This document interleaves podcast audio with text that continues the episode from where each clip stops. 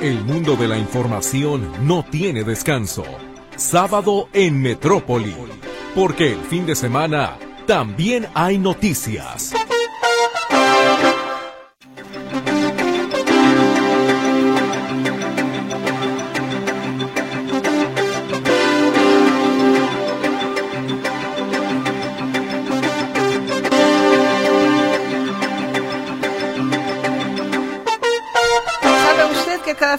Me da muchísimo gusto darle la bienvenida a este espacio informativo. ¿Cómo está? Muy buenos días. Mil gracias por permitirnos estar con usted en su actividad. A lo mejor anda todavía ahí tratando de aterrizar en este mundo, esperando que haya tenido usted un sueño reparador. Pues aquí estamos con todo el entusiasmo, con todo el gusto para poderle llevar a usted la información y, ¿por qué no decirlo también? un poquitito de esparcimiento. El sonido de la música tiene una sorpresita por ahí para usted para que, mire, le meta el taconazo. Y tenga usted un muy buen sábado. Muchísimas gracias por acompañarnos y qué le parece si vamos iniciando con nuestro resumen informativo. En noticias nacionales, el tren Maya arranca operaciones en Campeche. El presidente López Obrador sostiene que se trata de una magna obra construida en tiempo récord. Helicópteros, drones y casi 3.000 elementos de la Guardia Nacional garantizarán la seguridad en el tren Maya mediante tres ejes para proporcionar seguridad, por medio de destacamentos, patrullaje a lo largo de la vía y seguridad a bordo de los trenes. Panistas, por su parte, critican el precio del tren Maya. Es completamente ecocida. En lo presupuestal, dijo que costaría 120 mil millones de pesos. Vamos a cerrar el año 2023 con casi 300 mil millones de pesos gastados. Nombran a Mónica Soto como nueva presidente del Tribunal Electoral Federal. Autoridades sanitarias confirman el primer caso de una nueva variante altamente contagiosa de COVID-19 denominada pirola, que puede transmitirse vía intestinal y aérea. Los abogados del exsecretario de Seguridad, Genaro García Luna, solicitan en Nueva York un nuevo juicio para su cliente declarado culpable de cuatro delitos relacionados con narcotráfico. Maestros de la Coordinadora Nacional de Trabajadores de la Educación marcharon del Ángel de la Independencia al Zócalo de la Ciudad de México para exigir a las autoridades un aumento salarial, además de reiterar su postura contra la reforma educativa. Un hombre en motocicleta embistió un grupo de peregrinos en el municipio de José Sixto Verduzco, Michoacán, dejando saldo de un muerto y siete heridos. Vamos con las notas internacionales. Decenas de personas murieron o fueron heridas la madrugada de este sábado como resultado de los continuos bombardeos israelíes sobre la mayor parte del territorio de la franja de Gaza. El ejército israelí atacó este sábado con artillería varias posiciones del sur del Líbano tras la infiltración en su territorio de dos drones cargados con explosivos que cruzaron la frontera desde el país árabe. El primer ministro israelí, Benjamín Netanyahu, ofreció condolencias a las familias de los tres rehenes israelíes a los que el ejército mató por error en una operación de rescate de secuestrados en Shuhaiya, un barrio a las afueras de la ciudad de Gaza. Sin embargo, un portavoz militar confirmó posteriormente que los tres rehenes que mató el ejército israelí iban sin camiseta y con una bandera blanca. El asesor de Seguridad Nacional de la Casa Blanca, Jake Sullivan, estimó desde Tel Aviv que no sería correcto que Israel ocupe la franja de Gaza a largo plazo cuando termine la guerra contra Hamas. La Fiscalía Federal de Alemania realizó tres detenciones en Berlín y una en Rotterdam. Según la información, tres de los detenidos buscaban presuntamente un depósito subterráneo de armas creado previamente y habrían sido enviados por Hamas.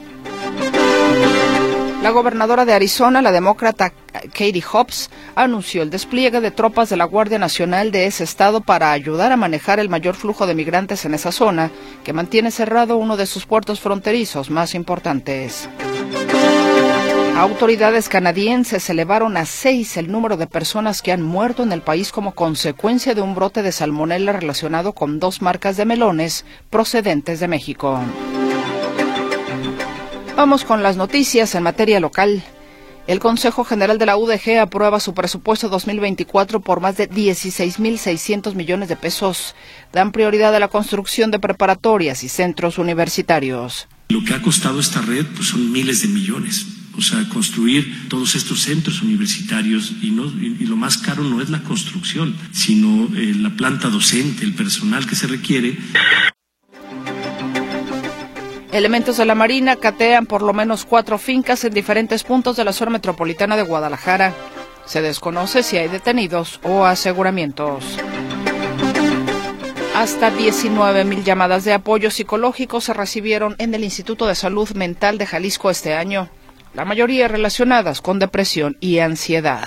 La eh, que llama más a la línea de intervención es 35 y 39 años. La mayoría de, de las personas que buscan atención en la línea son casados. Vinculan otra vez a proceso a Francisco Ayón por el caso Abengoa y el riesgo en que se pusieron los ahorros de los trabajadores del IPEJAL. Demandan habitantes de Atemajac de, Brizuela una investigación a fondo sobre la desaparición y muerte de un niño de tres años. Dictan prisión preventiva justificada a empleado de un centro de rehabilitación señalado por homicidio. Elementos del Cuerpo de Bomberos de Guadalajara dan el último adiós a Stinky un perro labrador que formó parte del escuadrón de rescate en estructuras colapsadas. Es tan importante que ni siquiera con toda la tecnología disponible pudiéramos prescindir de su servicio para buscar personas vivas ante una situación por crisis durante un terremoto. La Policía Vial mantendrá labores preventivas en inmediaciones del Estadio Jalisco y vialidades aledañas este domingo y lunes, debido a los conciertos del cantante Luis Miguel. Y a partir de este sábado abren al público las pistas de hielo en el centro de Guadalajara y el Parque de la Solidaridad. Con muchísimo gusto esta mañana le estamos saludando a mi compañera Luz Balvaneda. Ella está lista, ya cita para atender su comunicación en las líneas telefónicas 33 38 13 15 15 y 33 38 13 14 21. Nuestro WhatsApp y Telegram también están a sus órdenes en el 33 22 23 27 38. Mi compañero Luis Durán le saluda ya en el control de audio. Hola Luigi. Y ante este micrófono, con el gusto de siempre, su servidora Mercedes Altamirano. Y pues sí, déjeme agradecer en primera instancia que el sábado pasado estuviera por aquí con usted mi compañero Héctor Escamilla. Héctor Escamilla, muchas gracias mi estimado Héctor. Y bueno, Héctor la semana pasada les regaló a usted, eh, le regaló, sí, uno de ustedes fue el ganador del libro A sus órdenes, mi general, del periodista J. Jesús Esquivel, un libro autografiado. Y bueno, ¿qué cree? Pues yo no me voy a dejar de Héctor. ¿Verdad, Luigi? ¿Qué les vamos a dar? ¿Con qué nos vamos? Ay, pues sí, mi querido Luigi, yo nomás estoy esperando que me abras la puerta para que nuestra audiencia sepa qué le tenemos preparado precisamente esta mañana. Si leo, la libro. Hoy, ¿qué libro? Bueno, hoy qué libro. Hoy le traigo un libro que pues em, ha resultado polémico. Estamos hablando que su autor Francisco Cruz tuvo un libro que también resultó polémico en su momento. Estamos hablando de García Luna, El Señor de la Muerte. Seguramente usted recuerda la publicación de, de este libro hace tres, cuatro años aproximadamente. Ahora, Francisco Cruz, quien pues es reportero, es un destacado periodista, ha publicado este libro que se llama Las Damas del Poder. Corrupción, impunidad y nepotismo tras las mujeres más poderosas de México. Estamos hablando que lo que hace Francisco Cruz es narrar la vida, la obra y hasta la desgracia de diez primeras damas, lo que corresponde entre 1952 y 2018. Estamos hablando desde Guadalupe Borja, pasando por Angélica Rivera, Carmen Romano, Marta Sagún, en fin, y hasta Marta Sagún. Entonces son varias las primeras damas, digamos, a las que Francisco Cruz obtiene información y por eso las denomina las damas del poder. ¿Qué cosas, digamos, detrás o qué poder detrás de pues de las cámaras tenían estas mujeres? Y sobre todo como Francisco Cruz, de hecho ya le habíamos compartido en el espacio de qué pasa en la FIL, porque en el marco de la Feria Internacional del Libro fue que pude conversar con Francisco Cruz. Le compartíamos a usted un fragmento de cómo es que Francisco Cruz tuvo la curiosidad de empezar a indagar en las vidas de las primeras damas del país. Y de igual manera, pues ya lo escuché, si usted nos escuchó en aquel momento, seguramente recordará algo, si no, no se preocupe porque le voy a compartir la conversación completa donde nos habla justamente de la génesis de este libro. No se lo va usted a creer, es realmente muy, muy, ¿cómo le digo? Muy sui generis el tema. Entonces, bueno, pues aquí está la propuesta de esta ocasión, Las Damas del Poder, del periodista Francisco Cruz, de la editorial Planeta. Un libro que, por cierto, está autografiado, ¿eh? Está autografiado, la persona que sea la ganadora tendrá también, bueno, pues digamos este plus, la firma aquí, un mensaje que dice con los saludos y un abrazo fraterno de Francisco Cruz. Y la fecha que en ese momento fue el 28 de noviembre de este año. Entonces, pues aquí está la propuesta. Vamos adelantándonos el niño Dios con usted. Vamos entonces a la pausa comercial y regresaremos para llevarle a usted la información. Le tenemos también más adelante el sonido de la música, en fin, y lo que usted gentil y amablemente nos quiera hacer llegar con su comunicación. Muy buen día.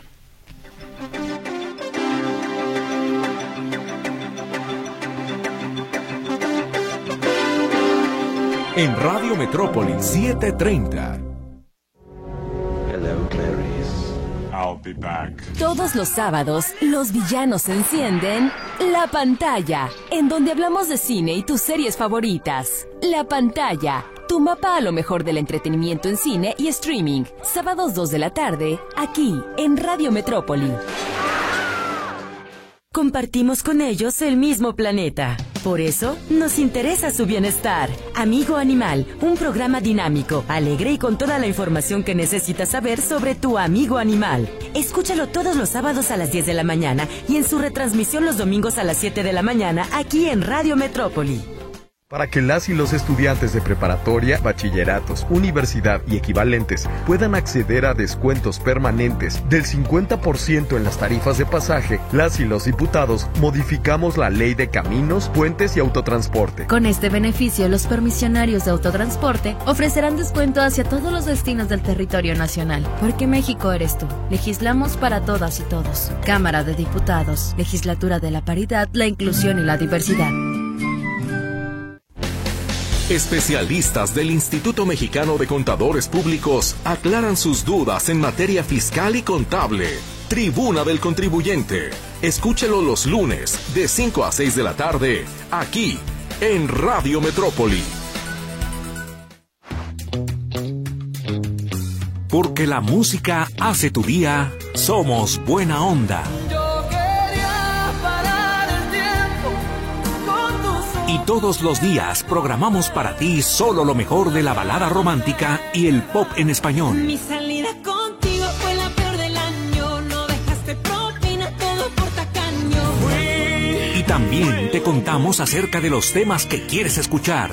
Haz de tu día la buena onda.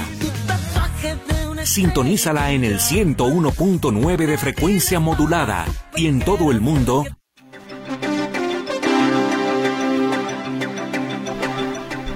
Hoy usted puede llevarse Las Damas del Poder, libro escrito por Francisco Cruz.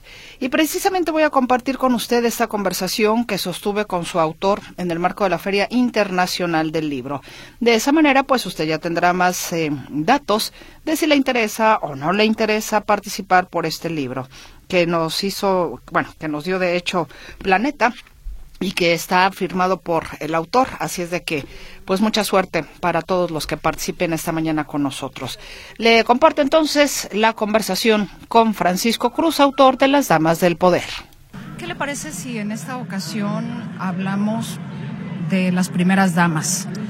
¿Qué memorias tiene usted de las primeras damas? Eh, a lo largo del tiempo, de acuerdo a la edad que usted tenga, ¿Qué recuerda de las primeras damas? ¿Le han resultado simpáticas? ¿Le han resultado indiferentes? ¿Le han resultado eh, odiosas? En fin, usted podrá tener su propia opinión sobre las primeras damas, pero ¿qué es lo que hay atrás precisamente de, de esa figura de las esposas de los presidentes de la República. Y precisamente Francisco Cruz ha escrito un libro que se llama Las Damas del Poder. Francisco, le agradezco en primera instancia que nos haya recibido a los micrófonos de Radio Metrópoli. ¿Cómo está? Mercedes, muchas gracias. Si me hablas de tú, por favor, este, está excelente, te agradezco mucho. No, muy bien, muchas gracias. Mira, pues con este libro, Las Damas del Poder, tú tienes razón. ¿Qué, qué es Las Damas del Poder?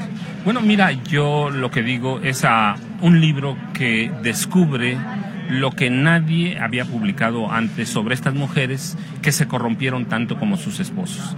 Ah, es un libro que nace, mira, yo lo digo, es un libro que debía estar firmado por mi mamá y por mí. Sí, aunque mi mamá murió en 1969, yo no soy un jovencito, ya, ya lo sabes.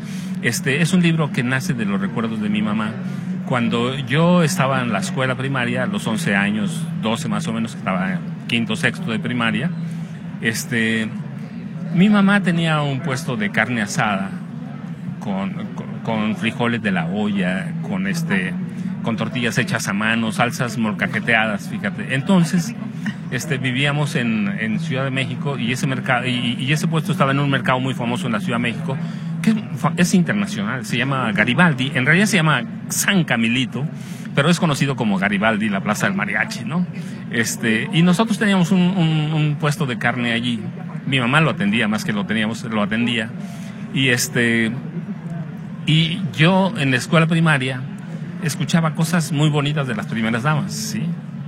Sobre todo de, María de los Dolores Izaguirre, que había sido antes que yo, pero este, Eva Sámano de López Mateos, que era la maestra nacional, la madre de México, o Guadalupe Borja de Díaz Ordaz. Y a mí me tocó esa época bonita porque yo digo, teníamos desayunos en serio bonitos, ricos, nutritivos. Las maestras, mis directoras, hablaban bien bonito de las primeras damas.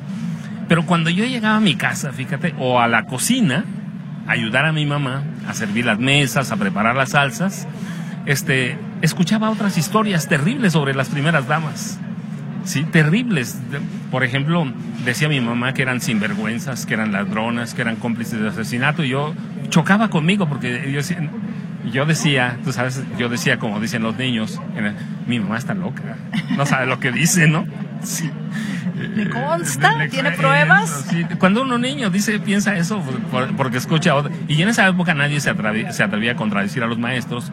Así que eran las cosas que yo escuchaba en mi casa o en la cocina, pero tienes que, hay un trasfondo para que tengas una idea que lo que yo digo, en esa época mi padre era este, uno de los comandantes del cuerpo de granaderos de la policía del Distrito Federal, que ha sido uno de los cuerpos élite más, temi más temibles de la policía, era comandante, así que tenía acceso a algo, algo de información, ¿sí?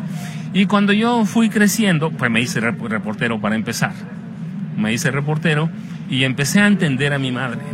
Empecé a entender y empecé, dije lo que decimos todos los hijos cuando crecemos. Mi mamá tenía razón, no estaba tan loca. Eso no cambia, eso no cambia. No, entonces, este, empecé a recordar cuando en este libro nace más o menos en 2007, 2009 ya bien, pero en 2007 publico las primeras historias, por ejemplo, de María de los Dolores Izaguirre, la esposa de Castañares, la esposa que fue de Ruiz Cortines, el presidente Adolfo Ruiz Cortines, este, y descubro que mi mamá tenía razón. Mi mamá decía que era una ladrona, que tenía un este que controlaba la prostitución desde Los Pinos, que tenía un este, ¿cómo se llama? que tenía un casino en Los Pinos, fíjate. Y entonces yo digo, pues cómo si si al presidente de a Ruiz Cortines fue un tipo honesto más o menos, no se le comprobó nada de eh, tiene otras cosas terribles, pero no se le comprobó que robara. Y entonces este un día descubrí ya en la preparación del libro que nació, te digo, ya bien en 2009, en 2007, vislumbro primeras cosas, en 2009 nace porque publicó algo de María de los Dolores y Zaguirre Castañares, y en, 2000, en este, y en 2011 publico la primera, es, los es, primeros esbozos biográficos de, Mar, de Margarita Zavala Gómez del Campo. Y entonces yo dije, mi mamá tiene razón, son unas ladronas, son unas sinvergüenzas. ¿Y por qué digo esto? Porque entonces descubrí que cuando ella decía que este Dolores Izaguirre, este María de los Dolores Izaguirre, tenía un casino en Los Pinos, sí, había montado un casino. Era jugadora empedernida de grandes cantidades y María Félix decía que era una tramposa y una ladrona. Pero obviamente esto de manera clandestina, pues. Sí, no, no, no, no, ahí en Los Pinos era la primera dama. Sí, era... pero no, no, no, muy público esto, no, claro, no, no era para presumir. No, no, era para los era para los millonarios, para la sociedad, la alta sociedad, ¿no? ¿Cómo se, cómo, ¿Cómo se enteraron? Pues mi papá era el comandante, ¿va? Sí, de la policía, o uno de los comandantes de la policía, o sea que sí sabían. Este, y luego leí una entrevista que le hacen antes de morir a Luis Cortines, que ya estaban separados, ¿sabes? Descubrí que había sido un matrimonio por arreglo. Tienes a la gaviota con Enrique Peña Nieto, ya ves que había matrimonios arreglados desde antes, ¿sí? Y entonces digo, ah, matrimonio por arreglo. Entonces cuando se terminan lo del gobierno Los Pinos, se separan y, le hacen una entrevista a él antes de morir y, le preguntan si le va a dejar algo a Mariquita, que así le decía. Dice, no, ella tiene de qué vivir. Y yo digo, ¿de qué vivía? Es un presidente que no le, no le pueden probar que robó. ¿Sí? ¿Acaso perdonó la corrupción? Perdonó muchas cosas, pero no robó. Y entonces este, descubrí en el proceso de investigación que cuando fue primera dama, se había hecho de 90 propiedades de alta gama en el Distrito Federal y que controlaba la prostitución, parte de la prostitución en Ciudad de México y en Veracruz, aprovechando su puesto de primera dama. Entonces tú ves, eh, eh, eh, y ella, ella fue la base informativa para un libro que yo digo que sigue siendo grande, Casi el Paraíso, de Luis Espota, que detalla toda la corrupción de la sociedad presidencial de Miguel Alemán Valdés y de Manuel Ávila Camacho. Entonces descubres que sí, era una mujer perversa, terrible. Claro, también la corrupción de Miguel Alemán y de Manuel Ávila Camacho y de Soledad Orozco, por ejemplo, era abierta, era conocidísima. Sí, para ellos, no para nosotros. Y entonces digo, mi mamá sí tenía razón, era una ladrona, era una sinvergüenza. Y después eh, e-, Eva Sámano de López Mateos, que sigue siendo la primera dama mejor vista de este país. Mi mamá decía que era una sinvergüenza y tú sabes, nosotros hoy cuando decimos que tuvimos la primera, eh, la primera copresidenta en la imagen de Marta Sagún Jiménez, porque además así se llama, se hacían llamar, ¿no? Con Vicente Fox y Marta Sagún. Eh, era una presidencia, un matrimonio presidencial. ¿sí? La pareja presidencial. La pareja presidencial. Este, este, cuando uno descubre eso, está bien. Pero descubres dos cosas. Uno, a los hijastros, los Vibriesca Sagún, que se corrompieron absolutamente. Bueno, también María de los Dolores Izaguirre Castañares tuvo dos hijos que vivieron en la presidencia, que vivieron de la presidencia y que se corrompieron en la presidencia. Entonces ahí tienes que no era lo primero, hay paralelismos. Pero con Eva Sámano, mi mamá decía que era una mujer vulgar ambiciosa. Y yo decía, eso sí, es desmitificarlo absolutamente. ¿Por qué? Porque descubres que cuando, cuando destapan a Adolfo López Mateo, recuerdas, antes teníamos tapados, hoy tenemos corcholatas, que es lo mismo. Sí. Eh, cuando destapan a Adolfo López Mateos, Eva Sámano, la esposa, sabía que su esposo no podía gobernar. Ah, por el problema que tenía. siete aneurismas cerebrales. Siete. Siete. Sabía que le daban dolores de cabeza terribles, que lo postraban en cama, así que nunca va a vivir a los, los pinos y habían descubierto un medicamento para esos dolores, el alcohol. Así que se hace alcohólico. Y ella llega a un acuerdo con Gustavo Díaz Ordaz con Donato Miranda Fonseca y con Alfonso Corona del Rosal, que habían sido compañeros del Senado de López Mateos, y forjan una hermandad y se reparten el poder. Y ella se reparte no solo las tareas de altruismo, sino toda la política social del gobierno de López Mateos. Y es ambiciosa porque descubres que cuando termina el gobierno de López Mateos, ella pensaba que era un puesto vitalicio. Hasta que Gustavo Díaz Ordaz ordena investigarla por corrupción y ordena a la Secretaría de Hacienda que no le, que no le den un centavo más. Y ordena a Guadalupe Borja que, que tome las, las tareas de, de Eva Sámano. Así que solamente así se va del poder, porque la investigan por corrupción. Y descubres que ya estaba separada su esposo también, que él estaba eh, casado con otra mujer, que tenía hijos, y ella pidió que sacaran a esa mujer y a, a los otros hijos de la historia, cuando ella no vivía con él. Así que también era un matrimonio por arreglo. Y luego mi mamá decía que era cómplice de asesinato. Pues sí, descubres que eh, eh, en el gobierno de López Mateos asesinaron a Rubén Jaramillo Méndez, que era el, el, último zapatista de este país y el padre de la guerrilla moderna. Este, un día llega el ejército mexicano, la policía militar, llegan soldados, llega la policía judicial, llega la policía judicial federal, la policía judicial del estado, policías municipales, irrumpen en la casa de, de Rubén Jaramillo, lo secuestran, secuestran a la esposa, a los tres hijos de ella, pero que él había aceptado, eran los hijastros, y al otro día amanecen asesinados con el tiro de gracia, ahí en Morelos. Amanecen asesinados, pero mi mamá ya sabía que los iban a matar. Y sabía que Eva Sámano que, perdón, que Epifania Zúñiga García, la esposa de, de Rubén Jaramillo, sentía que esa era su amiga, la primera dama, y que la iba a ayudar a, sacar a muchas mujeres de la pobreza, y que le había prometido entrega de, por ejemplo, de máquinas, muchas máquinas de, de, de- coser para montar a este, talleres de costura, para ayudar a la mujer, y en realidad lo que le estaba haciendo era dan- darle a todo, a tole con el dedo, porque ya sabía que iban a ir por ella y que los iban a ejecutar, y sabían que estaba embarazada. Y así los mataron todos, así que mi mamá tenía razón también en eso. ¿Su mamá lo supo por su papá? Sí, claro. Bueno, ahora lo sé, digo, ¿cómo lo supo mi mamá? Pues la única persona que pudo haberle dicho fue mi papá. Eh, eh, ¿Eso no lo contrapuntea a usted decir tener información y quizás que su padre no pudiera hacer nada? Este, mira, yo siempre reconozco el el papel que jugó mi padre en, en- en esa policía represiva. Yo digo siempre que para limpiar la casa hay que empezar en, para limpiar la vida hay que empezar en casa. Yo no tengo problema en hablar de mi padre. Mi padre hizo su vida como padre. Yo lo adoro porque se portó conmigo increíble. Yo lo recuerdo todavía a los 20 años besándome en la mejilla y eso lo superadoro. Pero también reconozco el papel que jugó en esa policía represora. O sea, no tengo ningún problema. Yo no puedo juzgar a otras personas si no juzgo a mi papá también. Y si me preguntan en alguna conferencia, digo lo que fue y lo que hizo. Así que no, no tengo ningún problema. Eso fue lo que hizo mi papá. Mi vida es muy aparte, es muy diferente y no vivo de nada de lo que hizo mi papá.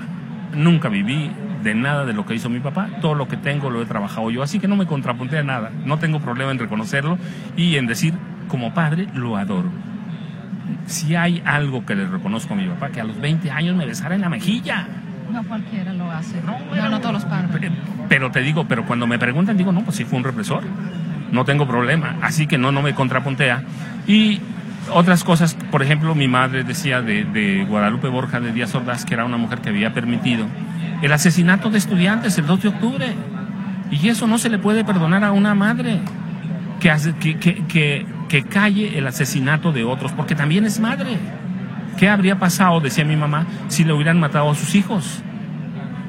Entonces, mi mamá tenía razón y yo empecé a investigar cada una y tenemos damas, quizás las tres últimas muy conocidas, la corrupción de Margarita Zavala, la corrupción de Angélica Rivera Hurtado, la gaviota, la corrupción de Margarita, de Marta Sagún Jiménez, pero mira, no, tenemos otras, este, por ejemplo, Nisla Patricia, que es una mujer que nadie conoce casi, muy calladita, eh, eh, huidiza, que nadie ubica, pero cuando la, la investigas descubres que era una mujer que llegaron a los pinos, primero no quería, Segundo, tenía temor de que mataran a su marido, que Salinas matara a su marido, como habían matado a Luis, a Luis Donaldo Colosio, a José Francisco Ruiz Macié, al cardenal Juan Jesús Posadas Ocampo. Así que vivía con miedos, pero tenía otros miedos. Tenía miedo que la mataran el crimen organizado porque su papá y sus hermanos controlaban el cártel de Colima.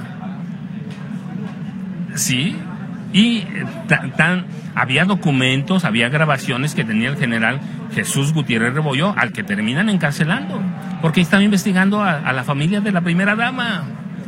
O tienes el caso de Paloma Cordero de la Madrid, que es una mujer que todavía es la, la primera dama perfecta. Pero también un poquito desaparecida, ¿no? No, claro, claro, pero es a lo que voy. Tú sabes, cua- cuan- cuando llegan a Los Pinos, a poco después hay una gran conflagración en un pueblo del Estado de México, en Tlalnepantla, que se llama San Juanico. Hay una, eh, estalla una serie de tanques de almacenamiento de, gas, pero grandísimo, y mueren por lo menos 4.000 personas. 2.000, discúlpame. Mueren por lo menos 2.000 personas, aunque no se reconoce. Desaparece una colonia entera desaparece. Eso fue un 19 de noviembre. El día 20 de noviembre, el- ellos no se aparecen en ese pueblo. Ta- Estando tan cerca, a 20 minutos o 30 del centro de la Ciudad de México, nunca aparecen. Nunca. Cuando ella es la responsable, parte de la familia, habían desaparecido familias enteras. El día 20, después del desfile de, la revolución, le piden a la policía del Distrito Federal, Estado Mayor, un elemento de la policía para que los lleve a San Juanico. Entonces, pues van a ir a visitar a las, a víctimas, qué padre. Pero encuentro, cuando en el proceso de este, encuentro a ese policía, y lo primero que le piden al policía es que pase a 5 kilómetros de San Juanico, porque a la primera dama le horroriza la pobreza. No quiere ver pobres en su vida. Entonces, ¿a qué iba? ¿Cuál era No iban, en realidad no fueron. Nomás, nomás fueron por dicho. Ah. Porque nunca llegaron. Nunca llegaron. Miguel de la Madrid llegó hasta la ma- hasta entrada a la medianoche de ese día, del día 20 a San Juanico. ¿Y ah, qué haces a medianoche? ¿Qué vas a ver? Nada. Entonces, pero eso luego te remonta, te remonta al, al gran sismo del 85 en la Ciudad de México. Y tú recuerdas, después del sismo cualquier cantidad de víctimas, destrucción, y el presidente y la primera dama, Paloma Cordero, salen tarde y salen mal cuando ya la sociedad está organizada. ¿Y por qué salen mal? ¿Por qué salen tarde y mal? Pues porque les horror- los horrorizaba la pobreza. La primera dama no quería, que, no quería ver pobres en su vida. Entonces tuve, hay esos casos, o la esposa de, de- de Luis Echeverría, este María Esther Zuno, que es de Jalisco, una familia bien de Jalisco, que permite, que- cuya familia controla parte del narcotráfico también. El hermano de ella muere en prisión, ¿sí? O ella es una ladrona, está documentado, ¿sí? Entonces, esas historias que, que desmitifican a la primera dama, o la gran corrupción de Carmen Romano Nork, la esposa de López Portillo, una mujer que gastaba dinero y que además estaban separados. Cuando llegan a los pinos tenían 14 años separados y se juntan por conveniencia. Otro matrimonio arreglado, ¿tú sabes? Yo recuerdo de Carmen Romano que decían que era una mujer caprichosa, que inclusive cuando viajaba con el presidente, con el que tenían que llevar el piano porque a ella le tocaba, le gustaba tocar el piano y si había esas reuniones eh, de, de la gran élite, sí, y se llevaban el piano en avión, o sea, decías, ¿cómo? Y cuando quería, bajaba en el avión para comer hamburguesas, para cerrar joyerías en Estados Unidos, en Brasil, en Europa. Esa gran corrupción de la primera dama. Y lo que hace este libro es de- desmitificar esa parte del poder. Desmitificar una figura que, que de pronto es muy escondida para nosotros y lo hago a través de los ojos críticos con los que veía mi madre. Por eso me decías que es, pues lo hago con los ojos de mi madre. Mi madre nunca se dejó, o sea, tenía otro tipo de información.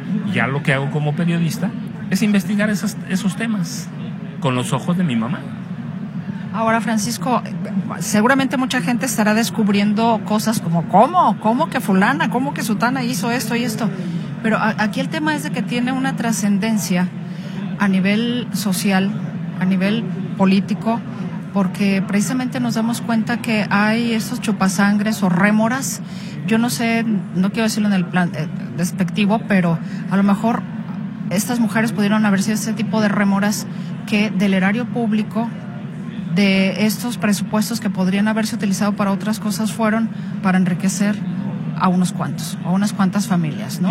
Para enriquecerse ellas también. Vaya, ellas- no, claro que son rémoras, son, yo digo, mira, en el libro que solamente hay una persona más ambiciosa que el presidente. La primera dama nunca fueron floreros, nunca fueron damas de compañía, nunca fueron nada. Fueron mujeres que tuvieron poder y que lo usaron o mal usaron como sus esposos. Y, y que hoy es necesario llenar huecos que tiene la historia de este país. Hay muchos vacíos en la historia. ¿Quiénes construyeron la historia de este país? grupos de intelectuales o de académicos que vivían pegados al poder. No todos, ciertamente, pero hay huellos. Nunca escribían sobre las primeras damas, por lo que tú quieras. ¿Por qué? Porque había censura, porque las protegía el Estado Mayor, porque las protegía el presidente. Todo el mundo las protegía. Entonces yo digo, hay que desmitificarlas y ver que en este país ellas fueron también responsables de todo lo que ha pasado en, el- en este país y muchas de ellas tienen las manos llenas de sangre. Margarita Zavala, Angélica Rivera, ¿cómo gastaban dinero? Y sus maridos matando en este país. Así que eh, eh, el libro es parte de llenar esos huecos que hay en la historia de temas que nunca nadie habla. Y que se descubran ahora, pues sí, se descubren ahora y se tienen que descubrir todavía más temas, ¿no? Más personajes. Este, entonces, es esto, es ver ah, la historia de la forma que la veía mi mamá y que yo la entendí hasta que estaba grande cuando descubrí, ah, tenía razón, mi mamá tenía razón en lo que decía. Entonces es ver esa historia con los ojos críticos de una persona que me creció, que me dio la vida. Francisco considera que quizás habría que, no sé si decirlo de esta manera, legislar en torno a la primera dama y ahora que parece ser que vamos a tener, no sé cómo decirlo, un primer caballero o, o cómo debemos, debemos de denominarlo. No sé si debería haber una, un tipo de legislación en torno a... Mira, yo digo que sí, Mercedes, absolutamente. Debe, haber, debe regularse el papel de la esposa del presidente, cualquier nombre que tenga, primera dama, lo que quieran llamarla. Y en este caso, que es claro que vamos a tener una presidenta, tiene que regularse el papel que va a jugar el esposo de la presidenta. ¿Para qué? Para que evitemos lo que tenemos ahora, que dentro de dos décadas descubramos, ah, nos robaron por el lado que no habíamos visto. No, cada persona que tenga recursos uso a recursos públicos o a representar al presidente de la República tiene que estar regulado. De lo contrario, vamos a cometer muchos errores. Así que sí, sí tiene que regularse abiertamente. El, el nombre o la denominación que le den primera dama, a primer caballero, el esposo de la presidenta, la esposa del presidente, tiene que haber legislación para evitar que se roben recursos de la presidencia de la República. Y la verdad, la verdad, ¿cree que esto vaya a ser pronto, que pudiera regularse? Yo no creo, pero sí creo que debiera.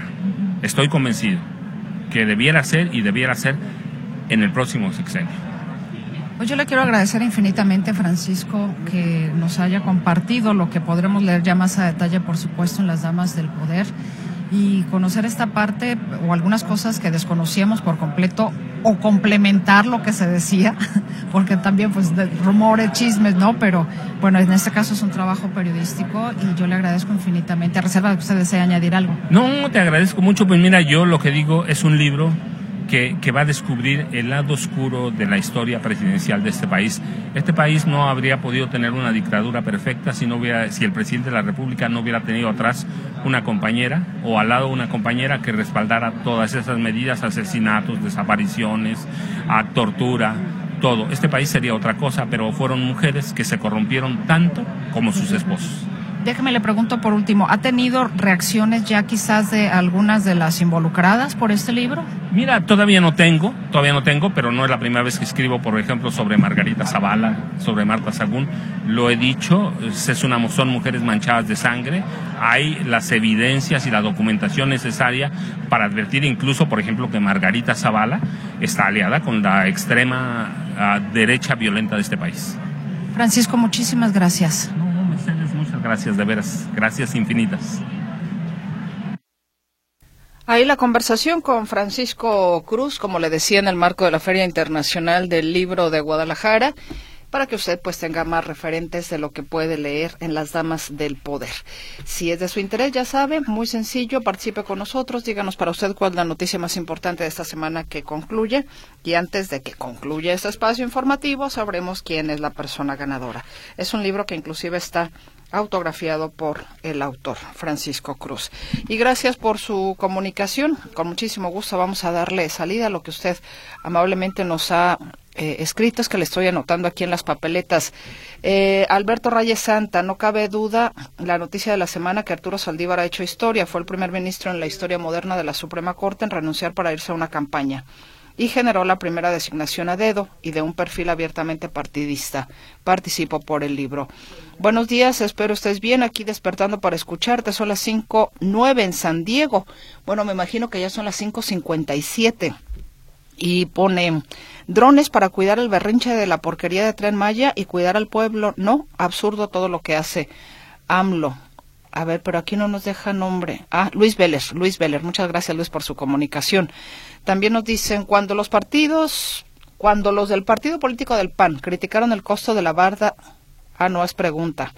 Cuando los del partido político del PAN criticaron el costo de la barda de la supuesta refinería de Felipe Calderón, como joven de la tercera edad no tengo memoria de obras tan significativas de un presidente. Echeverría sí las hizo, pero con crédito. Las de ahora se han hecho sin crédito, según nos dicen. La nota de la semana, el tren Maya, traerá desarrollo al sur y sureste, dice José Luis Ramírez Martínez. Saludos. También nos dicen, buen día los panistas, ¿con qué cara se quejan del costo del tren Maya? Cuando Felipe Calderón gastó dos mil millones de pesos y solo hizo una barda. La verdad, vean YouTube, donde gente de Sudamérica envidian a México, de la buena, de cómo está creciendo. Le dicen a ley que pida perdón a AMLO y le pregunta cómo le está haciendo para que México esté creciendo. La noticia de la semana, el tren Maya. No soy morenista, sabemos que el cambio depende de los ciudadanos, dejar de ser tranzas. Saludos, Noé. También nos escribe, muy buenos días, me gustaría participar en la rifa del libro de antemano, muchas gracias. Pero pues no me deja nombre, no me dice para usted cuál es la noticia eh, importante, así como le puedo anotar, dígame usted, por favor, no olviden esos datos. Mm, buen día, me apunto a la rifa, la noticia, las nuevas variantes de COVID de salmonela. Seguimos siendo vulnerables. Saludos y abrazos. Eh, gracias, Pili García de Alba. Eh, un saludo. También el maestro Enrique Rodríguez le invita a usted hoy en agenda local a las 11 de la mañana con el tema La defensa de los derechos humanos en Jalisco.